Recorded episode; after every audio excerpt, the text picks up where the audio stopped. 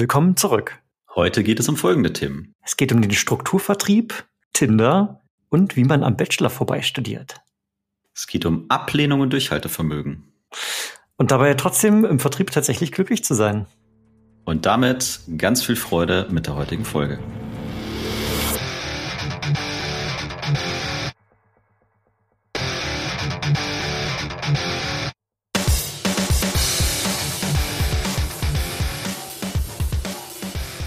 Sales Excellence, dein Podcast für Software, B2B, Vertrieb und Pre-Sales. Ich bin Tim, Sales Engineer bei Seismic.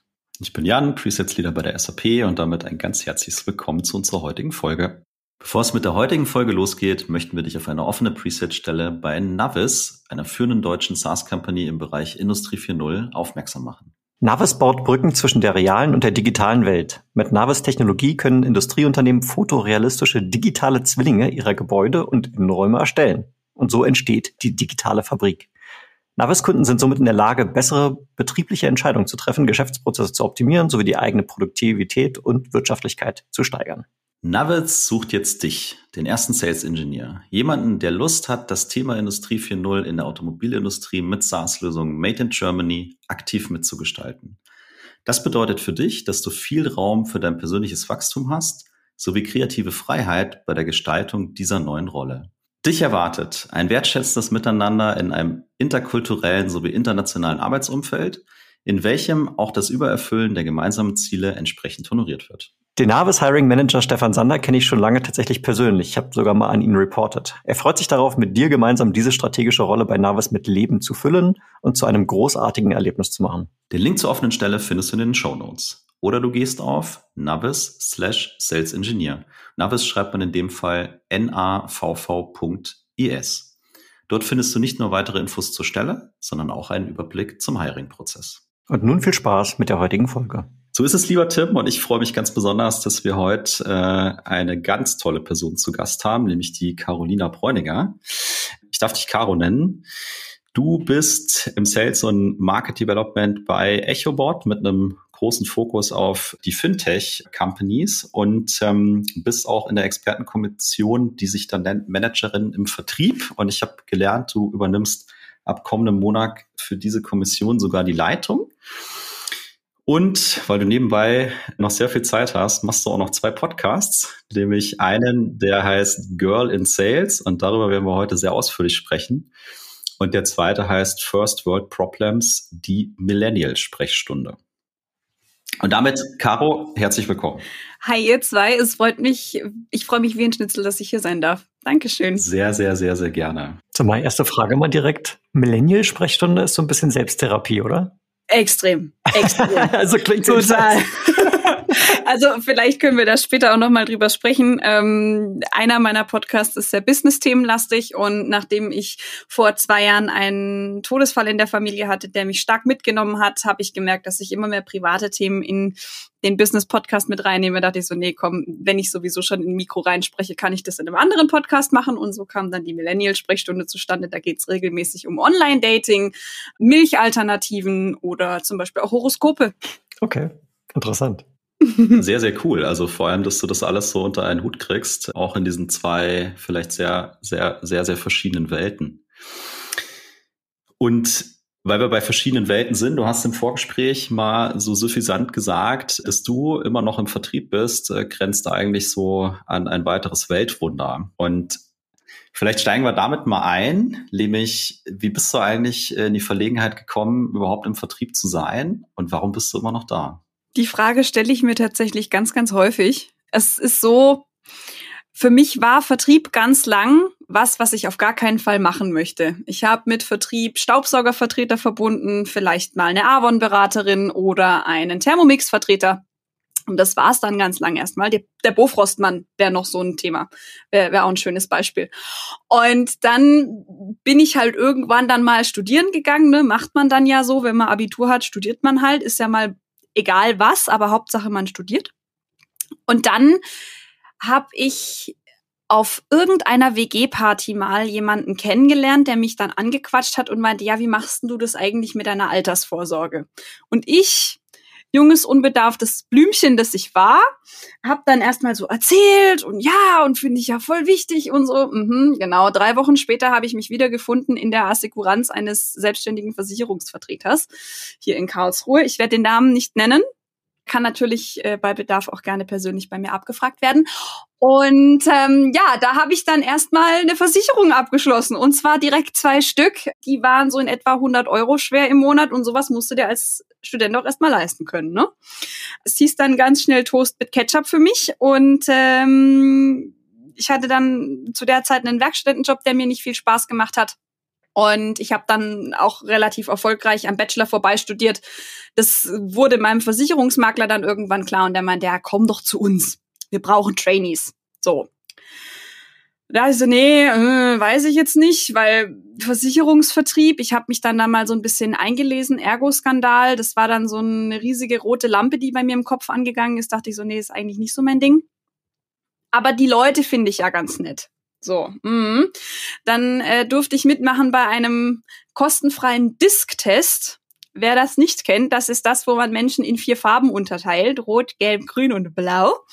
Und der kostet eigentlich sehr viel. Der Test, der wurde dann damals von denen übernommen, fand ich dann auch ganz nice, ne, so Vorleistungen und so.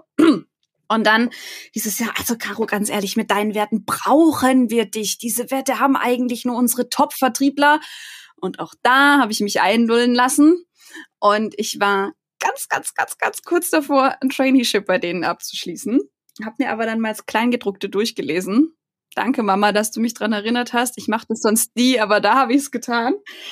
Und da wurde mir dann klar, dass ich in etwa 20 Leute aus meiner Familie oder meinem Freundeskreis in kürzester Zeit hätte als Kunden gewinnen müssen. Und dann ist mir klar geworden, dass es immer nur einen Pitch gibt für dieses Unternehmen. Egal, ob es auf der WG-Party ist, auf der Beerdigung deiner Oma oder auf der Tauffeier deines Hamsters. Du bringst immer exakt denselben Pitch. Und da dachte ich mir dann so, nee, boah, ugh, Vertrieb habe ich gar keinen Bock drauf. Und dann kam irgendwann Echobot, hat Werkstudenten gesucht. Und jetzt bin ich hier.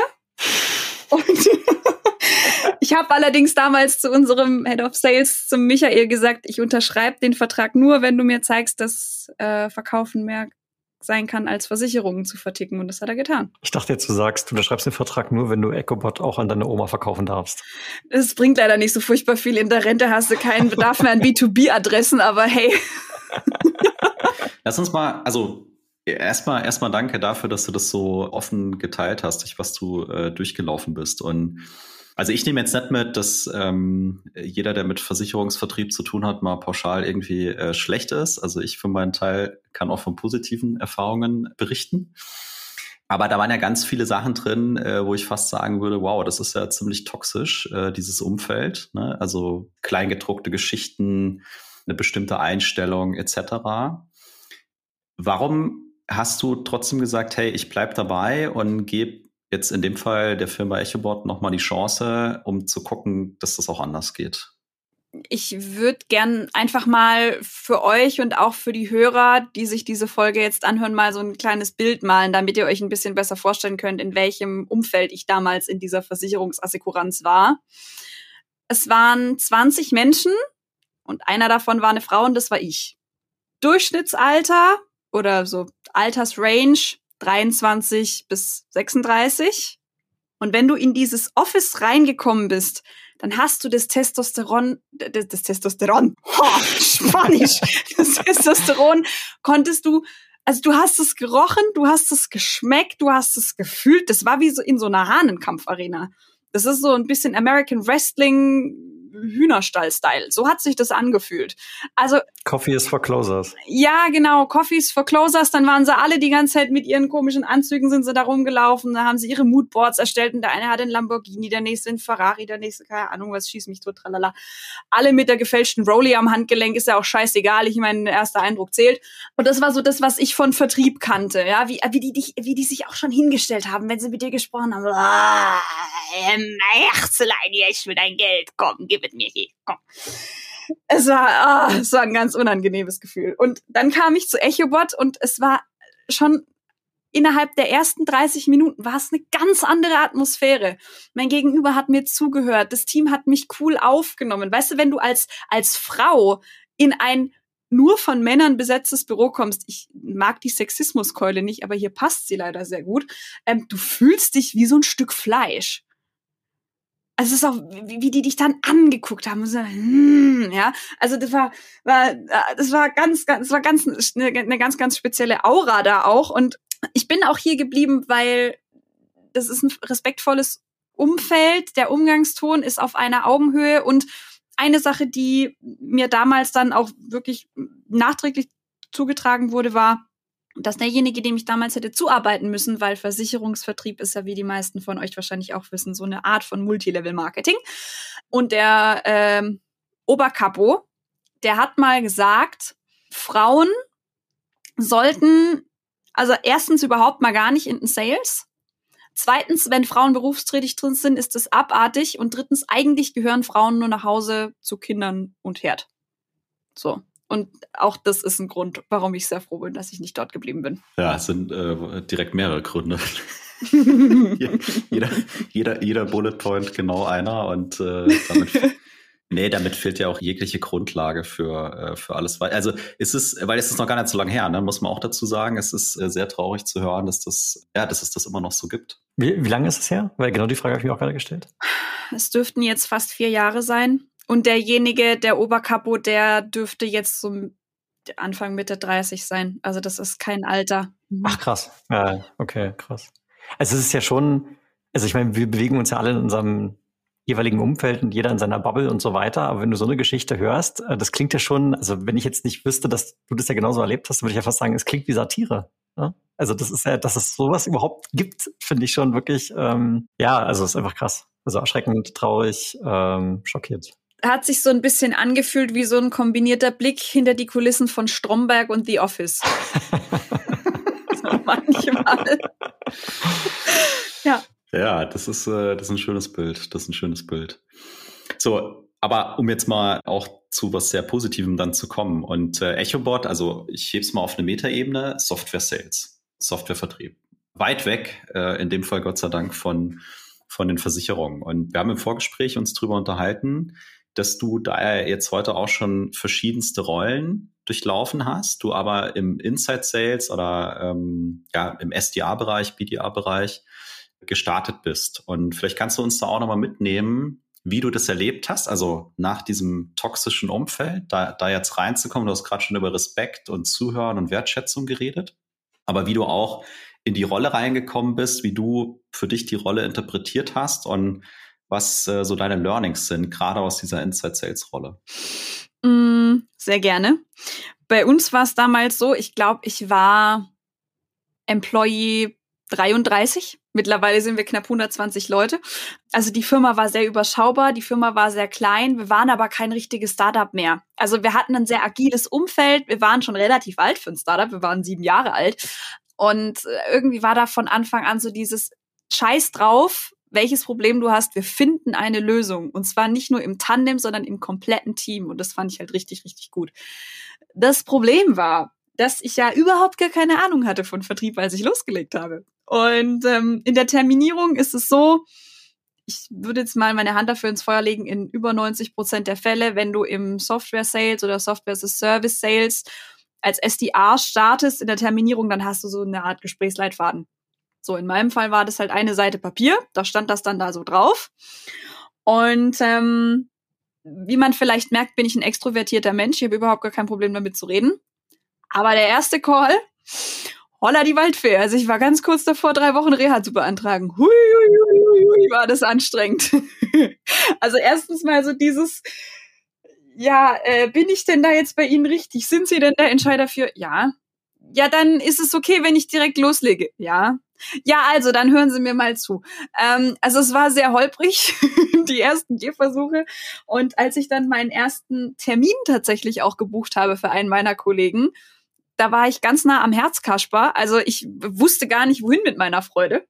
Und eine Sache, die ich da sehr schnell gelernt habe, war, die Leute warten nicht auf dich, Also kein Mensch auf dieser Welt sitzt mit dem gezückten Stift am Telefon und sagt, ja, Frau Bräuninger, also ich stelle Ihnen jetzt einfach ein ungedeckeltes SEPA-Lastschriftmandat aus, verkaufen Sie mir alles, was Sie wollen. Endlich rufen Sie an. Endlich, genau. So, das macht keiner. Der nächste Punkt ist, ich habe immer versucht, an Vertriebs- oder Marketingleiter ranzukommen im Outreach. Die haben alle was Besseres zu tun, als mir zuzuhören. Ja? Das heißt, wenn mir jemand zuhört, dann ist es cool. Wenn mir jemand nicht zuhören will, dann ist es okay. Und du musst Neins einsammeln. Ja, es ist im Vertrieb so, wie früher beim Laufen lernen. Du hast laufen gelernt, bist auf die Fresse gefallen, aufgestanden, weitergelaufen, wieder auf die Fresse gefallen, aufgestanden, weitergelaufen. Irgendwann wurde dieses sich auf die Schnauze legen immer weniger. Mittlerweile können, würde ich mal sagen, die allermeisten von uns unfallfrei 100 Meter geradeaus laufen. Na, kommt natürlich auch auf die Absatzhöhe an, aber generell ist es einfach was, was man sich so ein bisschen einprägen muss. Ja, man muss, wir, wir Menschen tendieren gerne dazu, uns als Mittelpünktchen in unserer eigenen Welt zu betrachten. Das kannst du im Sales mal direkt vergessen. Hast du da, also ich kann mir vorstellen, dass das am Anfang eine sehr frustrierende Erfahrung ist. Ne? Du, du bist da vielleicht sogar ähm, mit beauftragt, jetzt hier, keine Ahnung, zehn Cold Calls am Tag und keine Ahnung, 50 E-Mails und so, ne? Da braucht man ja eine sehr hohe ähm, Toleranz für Frustration, beziehungsweise, ich meine, du bist ein junger Mensch, du startest jetzt in dieser Rolle. Also ich meine jetzt auch wirklich dich, Caro, ne? Du äh, hast ja dann da gesessen und man ist vielleicht auch noch dabei, sich ein Stück weit, also ich will jetzt nichts unterstellen, ne? Ich repräsentativ für, für Leute, die im SDR-Bereich äh, arbeiten, ne? Aber noch vielleicht dabei, sich irgendwo ein Stück weit selbst zu finden. Die Persönlichkeit entwickelt sich und, äh, und dann wird man dort mit so einer sehr großen Aufgabe beauftragt. Jetzt hier Termine ausmachen und idealerweise Opportunities identifizieren. So, jetzt auf einmal bist du im Business. Wie schaffst du es oder wie hast du es für dich persönlich geschafft, praktisch diese Frustrationsgrenze aufzubauen? Oder hast du da so taktische Kniffe oder vielleicht Tricks oder Gedankenkonstrukte für dich entwickelt, die dir helfen, trotzdem die Motivation nicht zu verlieren? Mm, also eine Sache, die mir sehr geholfen hat am Anfang, und das würde ich auch jedem empfehlen, der sich eine solche Rolle überlegt oder in einer solchen Rolle startet, nervt eure Kollegen.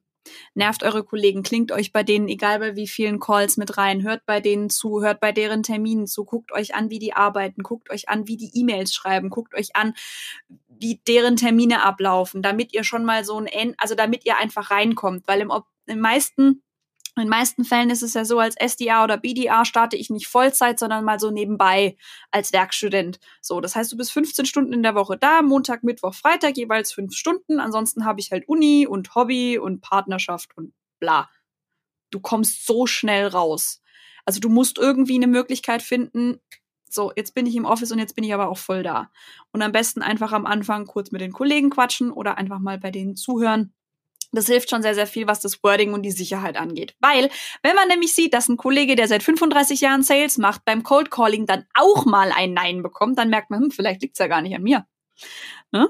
Also es war zum Beispiel eine Sache. Eine andere Sache, die mir sehr stark geholfen hat, etwa ein Jahr nachdem ich, oder nicht mal, ein halbes Jahr nachdem ich zu EchoBot kam, im September dürfte das gewesen sein, wurde ich der persönliche SDA von einem unserer damals Seniors.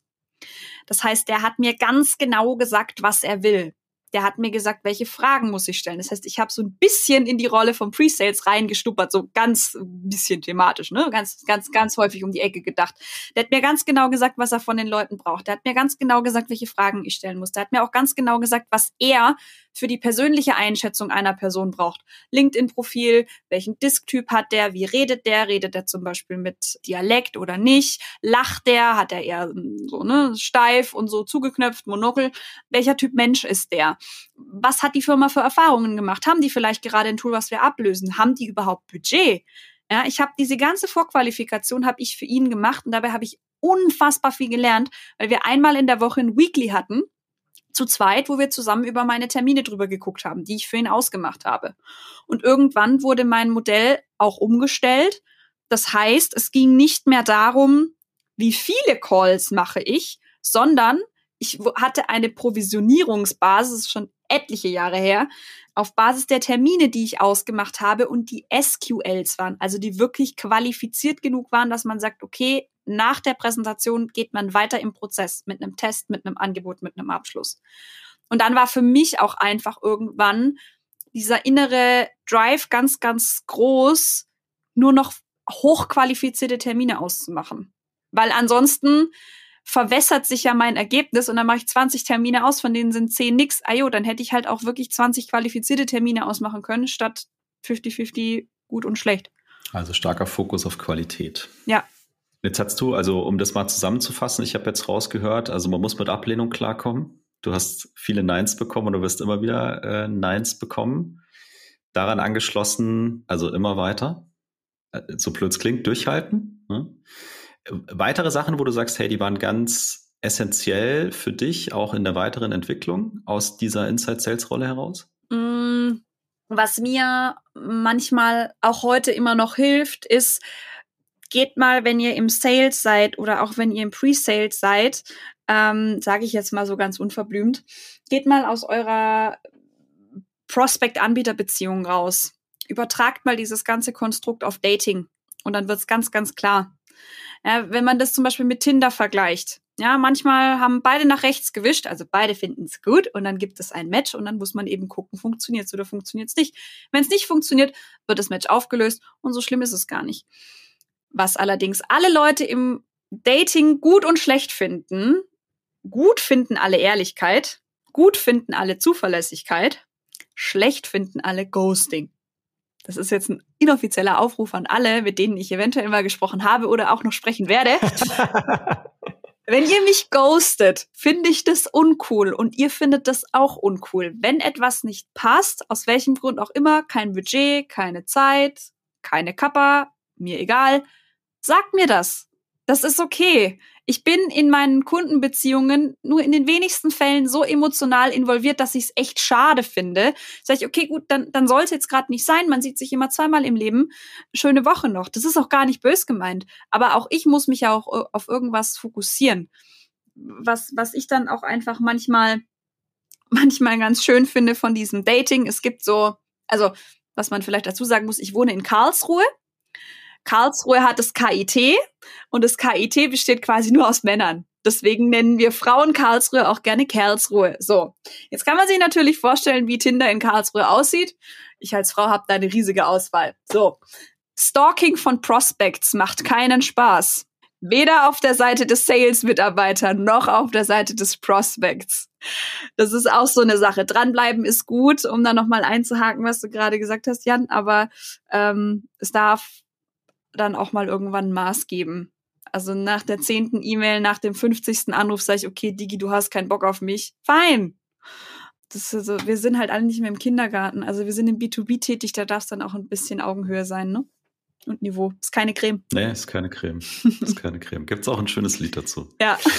so, Jetzt hast du eben schon erzählt, dass sich ja auch in dieser Inside Sales Rolle das entwickelt hat. Du hast dann einen festen, ähm, festen Seller aus, äh, aus dem Account Team und du hast dich ja selber mittlerweile schon in die Account Managerin Rolle sozusagen entwickelt. Erzähl mal, wie der Sprung für dich dahin war ne, oder was dich vielleicht auch motiviert hat, dahin zu gehen und ähm, was da alles Neues dann so auf dich zugekommen ist aus dieser SDA-Welt heraus. Ich habe im Jahr 2019 mit EchoBot zusammen eine Ausbildung angefangen. Dem vorangegangen ist, dass ich im März 2019 gemerkt habe, das Studium, das studiere ich für andere, aber nicht für mich. Ich habe zwei Jahre erfolgreich am Bachelor vorbeistudiert, ich hatte keine Lust mehr. Und irgendwann habe ich gemerkt, wenn ich über EchoBot spreche, geht's mir gut, wenn ich über mein Studium spreche, geht's mir richtig bescheiden. Und das war für mich irgendwann der Punkt, dass ich sage, okay, Studium ist nichts mehr für mich. Okay. Ich bin dann zu unserem CEO gegangen, habe gesagt, hey Bastian, hör zu, ist es okay, wenn ich nach dem Studium erstmal übergangsweise mit EchoBot einfach auf einem Weg gehe, so dass ich halt einfach für euch arbeite. Im Sales hat er gesagt, ja, aber ich will, dass du mit uns eine Ausbildung oder ein Studium abschließt. Weil ich weiß, dass du nicht dein ganzes Leben lang bei EchoBot sein wirst und ich möchte, dass du dann vergleichbar bist im Arbeitsmarkt. Okay, also habe ich eine Ausbildung hier angefangen. Und mit der Ausbildung kam dann auch irgendwann diese Zuständigkeit, dass man sagt, sie kann nicht mehr nur in die Terminierung gehen. Sie soll auch lernen, mit Kunden zu sprechen, alles über diese Discovery-Phase hinaus. Das heißt, sie soll Termine machen, sie soll Angebote schreiben und sie soll den Kunden bis zum Close betreuen. Und so fing das dann eben an. Meine ersten Termine waren, obwohl ich einen unfairen Vorteil hatte, meinen ganzen Kollegen gegenüber. Ich kannte das Unternehmen und die Tools ja schon fast zweieinhalb Jahre zu dem Zeitpunkt. Die waren, auf Englisch würde man jetzt sagen, not my strongest suit. Bin auch sehr froh, dass es da keine Aufzeichnungen gibt zu diesen Meetings. würde mir wahrscheinlich heute sehr wehtun, die anzuschauen. Aber so bin ich da reingewachsen. Und dann kam irgendwann auch so dieser Drive, dass ich gesagt habe, okay, die Termine, die ich mache, die sind gut, aber es gibt einfach Dinge, die interessieren mich ein bisschen mehr als andere. Ich bin kein Sondermaschinenbau-Fan, überhaupt nicht. Ich kann mich auch nicht für Traktormotoren begeistern. Aber Fintechs finde ich zum Beispiel ganz cool. Fintechs und Versicherungen. Und dann habe ich es halt mal mit dem Use Case und Zielgruppenbasierten Vertrieb ausprobiert. Da sind sie wieder, die Versicherungen. Mhm, aber dieses Mal in B2B, das heißt, man kann auch auf, äh, man, man kann darauf setzen, dass das Gegenüber respektvoll mit einem umgeht. Und ja, dann kam das irgendwann, dass ich dann gesagt habe, ich probiere jetzt einfach mal aus, wie gut EchoBot bei Fintechs ankommt. Und deswegen eben jetzt dann auch tatsächlich die Spezialisierung in eine Zielgruppe rein. Bevor wir zu Zielgruppen kommen, ich muss jetzt äh, ganz interessiert fragen, du hast gesagt Ausbildung. Was für eine Ausbildung hast du denn hm. gemacht? Weil Tim und ich suchen immer nach Vertriebsausbildung, aber deswegen bin ich sehr gespannt. Ähm, also das ist ja tatsächlich das, was auch viele Leute immer so ein bisschen stört, dass du Vertrieb nicht lernen kannst, sondern du wächst da eben quasi rein. Du hast halt mal einen Kurs in der Uni oder so. Aber meine Ausbildung schimpft sich Kauffrau für Dialogmarketing. Ich meine, mittlerweile ist ja irgendwie alles was mit Marketing, ne? Und die IHK ist da auch stets bemüht, alle ihre Ausbildungstitel so futuristisch wie möglich zu gestalten. Eigentlich bin ich nur dazu befugt, Teamleitung in einem Callcenter zu sein. Das ist das, was man mit meiner Ausbildung macht. Ja, vielleicht irgendwann. Eigentlich bin ich nur eine vollkommen maßlos überbezahlte Callcenter-Angestellte. mit ein bisschen Eigeninitiative. Aber ja, das war meine Ausbildung. Ja, sehr cool. Ich finde auch, äh, das, äh, was du erzählt hattest von, äh, von deinem CEO in dem Fall, zeugt ja auch von der Kultur, die ihr da habt. Ne? Also nicht nur zu sagen, klar, wir schnappen uns jetzt Caro als, äh, als Arbeitskraft, sondern auch diesen bisschen größeren Kontext damit zu berücksichtigen und dir sowas äh, zu ermöglichen, finde ich, äh, finde ich auch erstmal sehr smart. Zum Thema Sales-Ausbildung macht der Tim jetzt einen kurzen Hinweis. Mache ich das? Ja, also ich, äh, Jan, spielst du auf eine Universität, äh, Ruhr-Uni Bochum an. So ist es. Ja, da, das ist vielleicht so mal ein kleines Preview-Teaser. Da werden wir auf jeden Fall mal dieses Jahr zwei, drei Folgen in Kooperation mit Doktoranden und vielleicht auch Professoren dieser Uni machen. Aber dort gibt es tatsächlich, ich glaube, eine der wenigen Unis überhaupt in Deutschland, die praktisch ein dediziertes Studium zum Thema Vertrieb aufgesetzt haben. Ähm, sehr spannend. Und Jan und ich freuen uns schon wie Bolle, endlich dort mal mit denen eine Kooperation zu machen. Bald ist es soweit. Genau, Sales Management heißt der Studiengang. Aber das ist nur am Rande. Und einfach dieses Verständnis, was wir zwei haben, lieber Tim, es ist äh, immer, immer wieder sehr, sehr, sehr schön. Ich habe jetzt so. noch eine Frage, bevor du, bevor du weitermachst, Jan, ähm, an die Caro. Und zwar, du hast ja jetzt also diesen Wechsel gemacht von SDR zu Account Management. Und äh, in meinem Kopf, wenn ich so das typischerweise beobachte, also jetzt von dir gehört habe, beziehungsweise wenn ich die letzten äh, paar Jahre mir anschaue, war ich ja schon in einigen SAS-Organisationen und dort ist diese SDA-Rolle irgendwie immer so ein bisschen der Personaldurchlaufalzer. Ja, da kommen die Leute rein und wenn sie gut sind, dann werden sie Senior und wenn sie noch besser sind, dann werden sie Teamlead und wenn sie dann einigermaßen gut sind, dann werden sie Account Executive. So, das heißt, nur ganz selten habe ich in meiner Karriere SDRs gesehen, die dauerhaft und langfristig in der Rolle waren dort zufrieden waren und auch echt wirklich, darum geht's mir jetzt eigentlich, einen verdammt guten Job gemacht haben. Ähm, also viele machen einen guten Job, aber die, die dann halt wirklich gut sind, 90 Prozent gehen dann halt weiter oder 99 Prozent gehen weiter.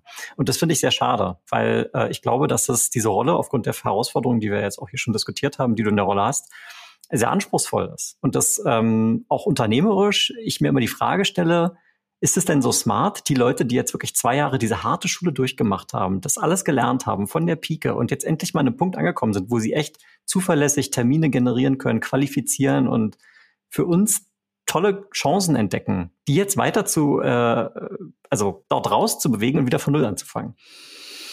Es kommt natürlich immer ganz auf die Organisationsstruktur an und auch auf das Produkt, was du vertreibst. Wenn du jetzt in meinem Fall ein nicht unbedingt hochkomplexes, aber doch teils erklärungsbedürftiges Produkt anbietest erstmal, dann lernst du in den zwei Jahren nicht nur zu terminieren, sondern du lernst einen Einwand von einem Vorwand zu unterscheiden. Du lernst dann auch Einwand- und Vorwandbehandlung. Du lernst Terminierung, du lernst vernetztes Denken, du lernst alle möglichen Dinge. Du lernst auch sehr viel Unternehmerisches, was dir vielleicht im ersten Fall gar nicht so auffällt.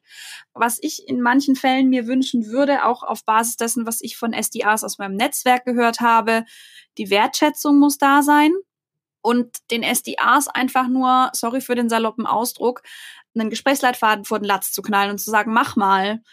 Das ist halt die beste Voraussetzung dafür, dass du dein SDA-Team wirklich nur als Durchlauferhitzer-Organisation betreibst.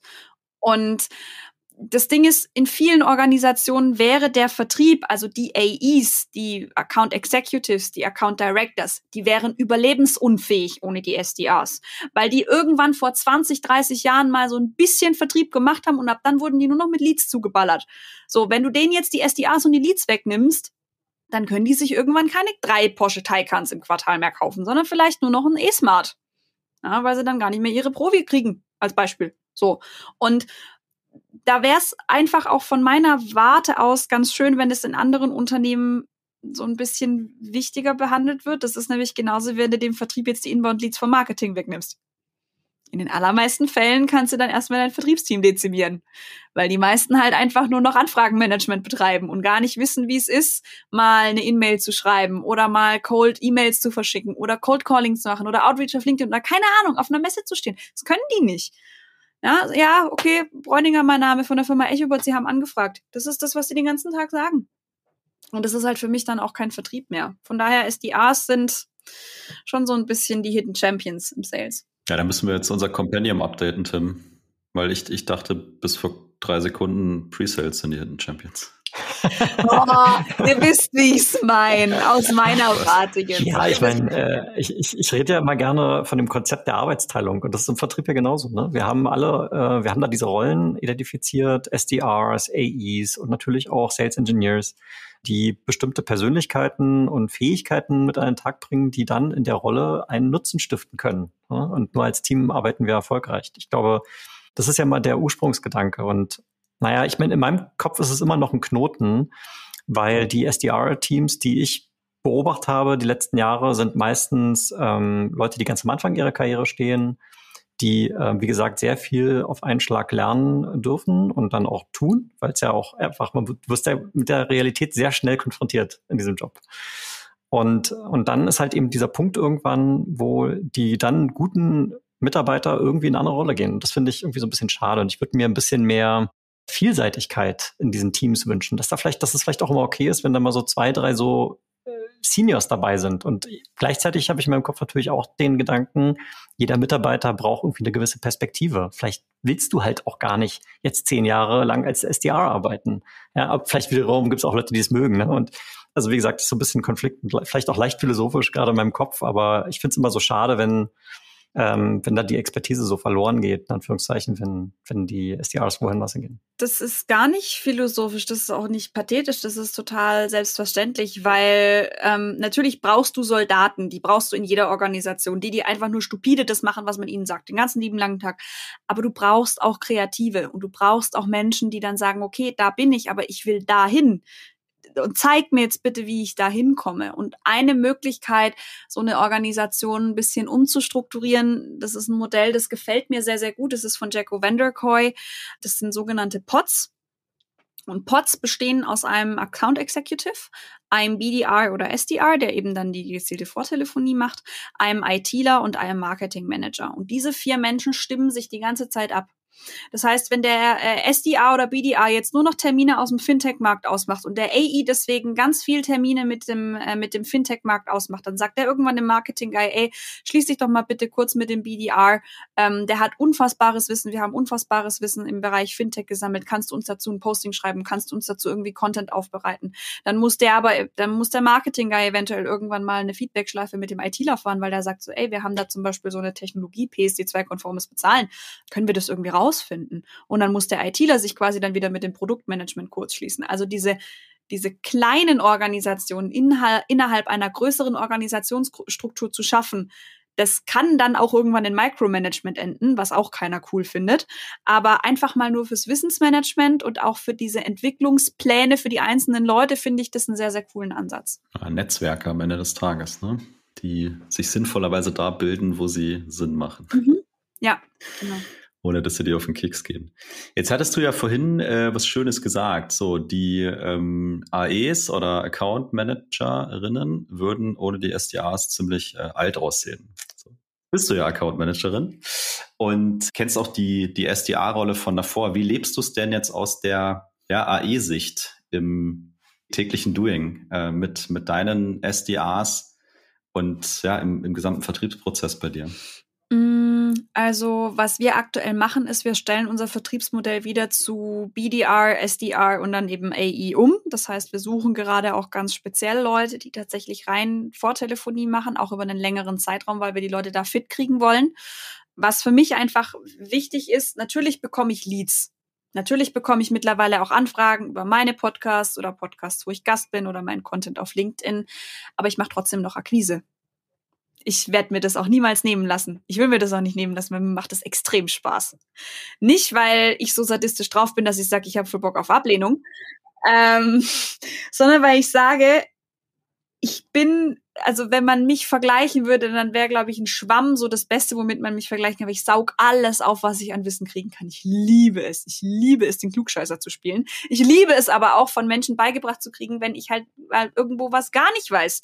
Und wenn ich mit Leuten in den Austausch gehe, über LinkedIn zum Beispiel, wenn ich selber Vertrieb mache, also selber dann auch, auch Akquise mache, dann lerne ich unfassbar viel. Also ich bin auch mittlerweile so, dass ich sage, ey, nein, es gibt immer ein Warum. Sag mir das Warum. Dann kann ich mehr lernen, dann kann ich es übertragen, dann kann ich meine nächsten Termine besser machen, dann habe ich eine wenigere, eine kleinere Absprungrate vor Terminen oder die, äh, das Verhältnis von Ja zu Nein bei der Terminierung wird kleiner. Also das sind alles Dinge, man muss es halt dann ins Positive ummünzen. Und wenn ich jetzt tatsächlich wieder ein SDA kriegen würde, würde ich versuchen, dem oder derjenigen genauso viel Input zu geben, wie ich es damals von unserem Senior bekommen habe. Weil ich sage, es ist nicht fair, jemanden in diese Rolle reinzuschubsen. Das ist, als ob du nicht schwimmen kannst und man dich ohne Schwimmflügel in ein eiskaltes Wasserbecken reinschubst. Das ist nicht cool. Und du brauchst dann einfach jemand am Anfang, der am Beckenrand steht und dich anbrüllt, wie du jetzt lernst zu schwimmen. So, der hilft dir dann auch ab und an vielleicht mal ein bisschen. Aber ähm, du brauchst halt einfach die Guidance. Ansonsten weiß er ja auch gar nicht, wo er hingeht. Und ich kann ihm sagen, hey, ich habe genauso angefangen. Ich bin jetzt vielleicht nicht unbedingt fertig in meiner Karriere und ich bin vielleicht auch noch gar nicht da, wo ich irgendwann mal hin will. Aber es kann so laufen, wenn du eben Eigeninitiative zeigst und wenn du jemanden hast, der dir hilft. Und das bin ich gern. Das finde ich super cool. Ja, nee, wirklich. Also ich, du hast ja vorhin auch gesagt, so es reicht nicht, einfach nur einen Leitfaden hinzuklatschen und äh, zu erwarten, dass die Leute das dann einfach könnten, sondern man muss als Unternehmen auch genau da rein investieren, dass ich einen Rahmen schaffe, in dem die Leute es dann auch wirklich tun können. Und da finde ich, gehört sowas wie, ich nenne es jetzt mal Buddy-Konzept, auch auf jeden Fall dazu. Ja, also, weil warum soll denn der andere da durch die gleichen Fettnäpfchen laufen? Würde sich relativ einfach vermeiden lassen. So, jetzt hast du ein bisschen drüber geredet, wenn du wieder einen SDA hättest, äh, wie du damit umgehen würdest. Du hast uns auch verraten, dass du heute oder dass ihr heute noch keinen äh, dedizierten Presales habt für das, was ihr tut. Aber mich würde natürlich interessieren, wenn du einen Presales hättest, was würdest du dir denn als Sales von diesem Presales wünschen? Also von Äußerlichkeiten jetzt mal abgesehen, ich glaube nicht, dass wir jetzt irgendwie so ein Sims-Dashboard haben, wo ich es mir zusammenstellen kann. Nein, Spaß. Seid ihr ähm, auch parallel am Swipen eigentlich, oder? nein, nein, nein, nein, nein, nein, nein. Heute nicht, heute nicht. Ähm, nein es gibt so ein paar Punkte. Wenn ich es jetzt auf drei Punkte festsetzen müsste, ich habe mich natürlich auch gut vorbereitet und eure Podcast-Folgen angehört, euren Blog gelesen, ne? Finde ich richtig gut. Endlich nee, mal vernünftiger ähm, Gast hier. Ja, so alles andere wäre auch peinlich für mich selber. Ähm, nee, ihr hattet neulich einen Account, äh, einen Account, einen ähm, Blogartikel, da ging es um fünfmal Warum-Fragen. Das ist was, diese Art von Verbissenheit, die würde ich mir sehr wünschen. Also nicht dieses Soldatentum, ich mache jetzt nur, das, ich mache jetzt das Bare Minimum und damit komme ich irgendwie durch. Ich würde mir auch wünschen, jetzt noch was, was dazu ähm, gehört, dass du nicht um neun kommst und um fünf direkt wieder gehst, sondern dass du auch so ein bisschen Eigeninitiative zeigst. Da hätte ich dann auch schon Lust drauf, weil ich lebe und, atme das selber. Ähm, und ich glaube, es ist dann schwer, wenn du jemanden hast, der wirklich sehr viel für seinen Job tut und jemand, der gar nichts für seinen Job macht. Das funktioniert einfach auf kurz oder lang nicht. Das wäre Punkt eins. Fünfmal die Warum-Frage stellen können. Punkt zwei. Ich liebe Agendas bei Meetings und ich würde mir sehr wünschen, dass mein Preseller das auch liebt. Einfach auf Basis dessen, wenn er mir ein Briefing einstellt zu einem Account und ich nur den Namen habe von dem Account oder nicht mal mehr den Namen von meinem Ansprechpartner, dann wird das schwierig. Ja, ich möchte von dir wissen, mit wem hast du gesprochen? Warum hast du mit demjenigen gesprochen? Welche Abteilungen sind noch involviert? Was ist das aktuelle, was ist die aktuelle Ausgangssituation? Was ist mit dem Thema Budget? Was ist mit dem Thema Alignment? Was ist das Thema, was die jetzt in Projekten in den nächsten Monaten behandeln? Und so weiter und so fort. Ich brauche ein Briefing. Ich muss genauso viel wissen wie du. Im Minimum. Den Rest kann ich mir dann anlesen. Und das dritte wäre so die Fähigkeit zum vernetzten und eigenständigen Denken noch nicht ganz eingebüßt zu haben.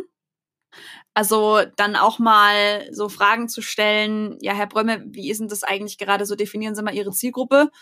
Ja, Geld muss er haben. Okay, gut, danke im Text. Nächste Frage. Ja, also dass man dann sich nicht einfach nur von Dingen abspeisen lässt, sondern auch mal dann so ein bisschen reindenkt und neugierig ist und ja, es, es wäre mir ganz recht, wenn er so ein bisschen ist wie ich.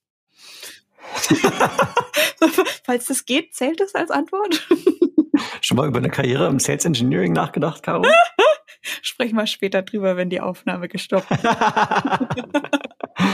genau. Ja, sehr, sehr cool. Also jeder, der gerade äh, Lust bekommen hat, Presales bei Caro zu werden, die äh, Kontaktdetails stehen in den Shownotes. Und die drei Mindestveranforderungen sind auch schon klar. Ja, die sind, die sind klar geregelt. Ja, finde ich gut. Also vor allem den, ähm, den zweiten Teil, ne? weil ich glaube, das ist was, was sich äh, viele Preseller äh, auch von ihren Sellern wünschen würden, dass sie sich auf Augenhöhe austauschen und dass das Briefing nicht nur heißt, ey, nächste Woche Dienstag brauche ich mal eine Demo. Hier sind drei Bullet Points. Hier sind drei Bullet, ja, wenn überhaupt, ne? sondern dass dieser Austausch stattfindet und ähm, damit wird es am Ende ja für alle besser. Ne? Und äh, ich kann auch immer nur die Preseller motivieren zu sagen, macht euch selber accountable und fordert diese Sachen ein, weil es ist verdammt nochmal euer gutes Recht, das zu tun. Und wenn ein Seller die Fragen nicht beantworten kann, dann ähm, heißt die eigentliche Frage, haben wir hier überhaupt einen Deal? Also ist hier überhaupt irgendwas, wo es sich lohnt, unsere Zeit zu investieren als, äh, als Firma? Macht nebenbei übrigens auch viel mehr Spaß, wenn man, äh, wenn man das so macht, als wenn man einfach nur die ja, der Demo-Boy ist. Ja, darauf können wir uns einigen. Und ähm, der Tim hatte, also ich schließe jetzt mal für mich hier diesen inhaltlichen Teil mit dir und, und und, äh, und Vertrieb und möchte nochmal auf die Millennial-Sprechstunde zurückkommen. Also äh, zum einen nochmal äh, beeindruckend, dass du neben dem, was du da tagtäglich ähm, in deinem Sales-Job machst, dann noch zwei äh, Podcasts sozusagen regelmäßig raushaust. Und äh, du hast ja dem Tim so ein bisschen zugestimmt. First World Problems ist auch so eine Art Selbsttherapie, in Anführungszeichen natürlich zu verstehen. Nimm uns noch mal mit, was, was macht das für dich? Was machst du da genau? Und äh, wie bereichert das ja vielleicht auch dieses andere Leben, was du hast im B2B? Vielleicht muss man dazu sagen, dass ich vor der Millennials-Sprechstunde, das hatte ich ja eingangs auch schon erwähnt, schon einen anderen Podcast hatte, Girl in Sales, den ich damals angefangen habe, kurz bevor ich mit der Ausbildung losgelegt habe. Auf Basis dessen, weil alle gesagt haben, du bist im Sales, hör dir Podcasts an. Okay, cool, fand ich keine schlechte Idee. Ich mag Podcasts, euren unter anderem auch. Und im klassischen Sales ist es so, dass du sehr viele Terminus technicus alte weiße Männer hast, die dann davon erzählen, wie es eben als Staubsaugervertreter oder Avon-Berater 1900 anno dazu mal halt war im Vertrieb. Und das ist halt nicht das, wie wir Vertrieb verstehen. Ich bin im SaaS-Business B2B, da haben halt deine ganzen Techniken keinen Platz. Und dann habe ich eine Marktanalyse gemacht, es gab nichts von der, von der Frau und dann dachte ich so, okay, cool, mache ich es halt einfach selber. Und dann habe ich über ein Jahr lang immer wieder Experten aus verschiedensten Unternehmensbereichen dabei gehabt. Es ging immer um Mindset, Unternehmertum oder eben dann direkten Vertrieb mit Leuten. Also ich habe mit Leuten von äh, von Salesforce sprechen dürfen, mit Leuten von Microsoft, dann mit Leuten, die ihre ihre Unternehmen für dreistellige Millionenbeträge veräußert haben. Also richtig richtig cool. Ich bin auch sehr, sehr dankbar um jeden, der da mit mir gesprochen hat. Ich habe da selber sehr, sehr viel lernen dürfen. Und dann ist 2020 an Corona mein Opa gestorben. Und das war für mich A deswegen schlimm, weil er auf der Intensivstation lag und ich mich von ihm nicht verabschieden durfte. Und B war das für mich einfach in dem Moment so ein Teil, ich bin jetzt nicht in eine identitäre Krise reingerutscht, aber ich war frisch in der Ausbildung. Ich war, was heißt frisch in der Ausbildung? Ich war so kurz vorm Abschluss der Ausbildung ta tatsächlich schon. Ich habe dann so langsam gemerkt, wie es ist, eine Karriere zu haben. Und ich habe regelmäßig auf LinkedIn gepöbelt und die Leute fanden das auch noch gut. Und eigentlich war alles sehr, sehr cool. Und dann kam das und das war so ein richtig, so ein richtiger Schlag in die Magengrube. Aber mit dem Vorschlag kam er so richtig hart. Das war richtig, richtig, richtig eklig. Und ich konnte in dieser Zeit nur mit sehr wenigen Menschen auch darüber sprechen. Und ich dachte mir dann, okay, du redest einmal in der Woche entweder in Solo in ein Mikrofon rein oder du tauschst dich mit Menschen aus. Einem Vertriebsleiter von Microsoft jetzt von deinen persönlichen Problemen erzählen, ist jetzt vielleicht nicht unbedingt der smarteste Schachzug, aber du hast ein Mikro. Du weißt, wie du Podcast machst. Dann mach's doch einfach probier's doch einfach mal aus. Vielleicht hören die die Leute ja zu. Und in dem Moment ist mir aber klar geworden, auch auf Basis der Gespräche, die ich mit meinen engsten Freunden hatte, dass wir alle ähnliche Probleme hatten, dass wir uns alle über ähnliche Dinge Gedanken machen, aber niemand sich traut, die auszusprechen. Was habe ich denn zu verlieren? Und dann habe ich es einfach gemacht. Und ich habe dann tatsächlich auch im ersten Monat mir voll direkt den Riss gegeben. Da bin ich einfach leider so. Ich habe direkt einen, äh, einen ähm, Adventskalender aufgesetzt. Und ich glaube, äh, 26 Podcast-Folgen rausgeballert, jeden Tag eine, ähm, wo es dann um die unterschiedlichsten Themen ging. Es ging um Bildung, es ging um Alltagsrassismus, es ging um Online-Dating, um Online-Dating-Habits, also sowas wie Ghosting, äh, Benching, Gaslighting und so weiter. Alles so Dinge, die wir alle um uns rum haben, wo wir auch manchmal drüber nachdenken, wo ich mir aber dann dachte, okay, dann rede ich halt einfach drüber, kau den Leuten ein Ohr ab und die können nebenher ihre Unterhosen bügeln. Ist doch super. Das machst du aber alleine, ne? Ja, ja. Also bei der Millennial-Sprechstunde habe ich tatsächlich auch teilweise äh, Gäste dabei, ähm, den Maximilian Pohlmann zum Beispiel, mit dem ich dann damals über die Individualität von IKEA-Möbeln gesprochen habe. Äh, so zum Beispiel, das waren dann, äh, waren dann schon auch echt coole Gespräche, weil du da eben nicht auf Mehrwert und nicht auf Purpose gehen musst, sondern weil du einfach mal frei von der Leber wegreden kannst. Einfach über irgendein Thema. Sehr, sehr cool. Und hat das irgendeinen Einfluss auf dein B2B-Dasein? Oder ist einfach für deine persönliche Entwicklung wichtig geworden und macht Spaß? Letzteres. Also ich habe tatsächlich mittlerweile auch Kontakte, die mich auf LinkedIn anfragen, weil sie die Millennial-Sprechstunde gehört haben. Die dann einfach sagen, boah, mega, dass du dich das traust, richtig cool. Es gehört halt einfach zu mir dazu. Und es ist jetzt ein Teil von mir. Ich, ich mache tatsächlich aktuell auch auf Basis dessen, dass ich wirklich viel zu tun habe, nicht mehr viel in der Millennial-Sprechstunde. Ich habe sehr viele Folgen aufgenommen. Ich schneide es aber tatsächlich auch alles noch selbst. Also ich bin da gerade ein bisschen im Delay. Das ist meine Schuld, Entschuldigung. Und ja, äh, es ist wirklich so eine Art Therapie geworden, so ein bisschen. Ja, ich, also ich finde es beeindruckend, ne? Nicht nur, was du alles machst mit zwei Podcasts und so weiter und so fort, sondern auch wie reflektiert äh, du da vorgehst und dann noch die Bereitschaft hast, ja, diese Failures ja auch teilweise äh, mal äh, offen, offen zu teilen und was du daraus gelernt hast und andere da, daran teilhaben lässt, dass die wieder was lernen. Das, glaube ich, ist in unserer Gesellschaft äh, noch krass unterbelichtet, weil es immer als was Negatives wahrgenommen wird. Aber ich sage dann immer, ruft mal den, den PayPal-Founder an, wie oft der auf die Fresse geflogen ist, bevor dann PayPal mal erfolgreich war. Dann ist eigentlich alles gesagt, aber oft fehlt leider, leider das Bewusstsein. Wie siehst du das, Tim, so mit Bewusstsein?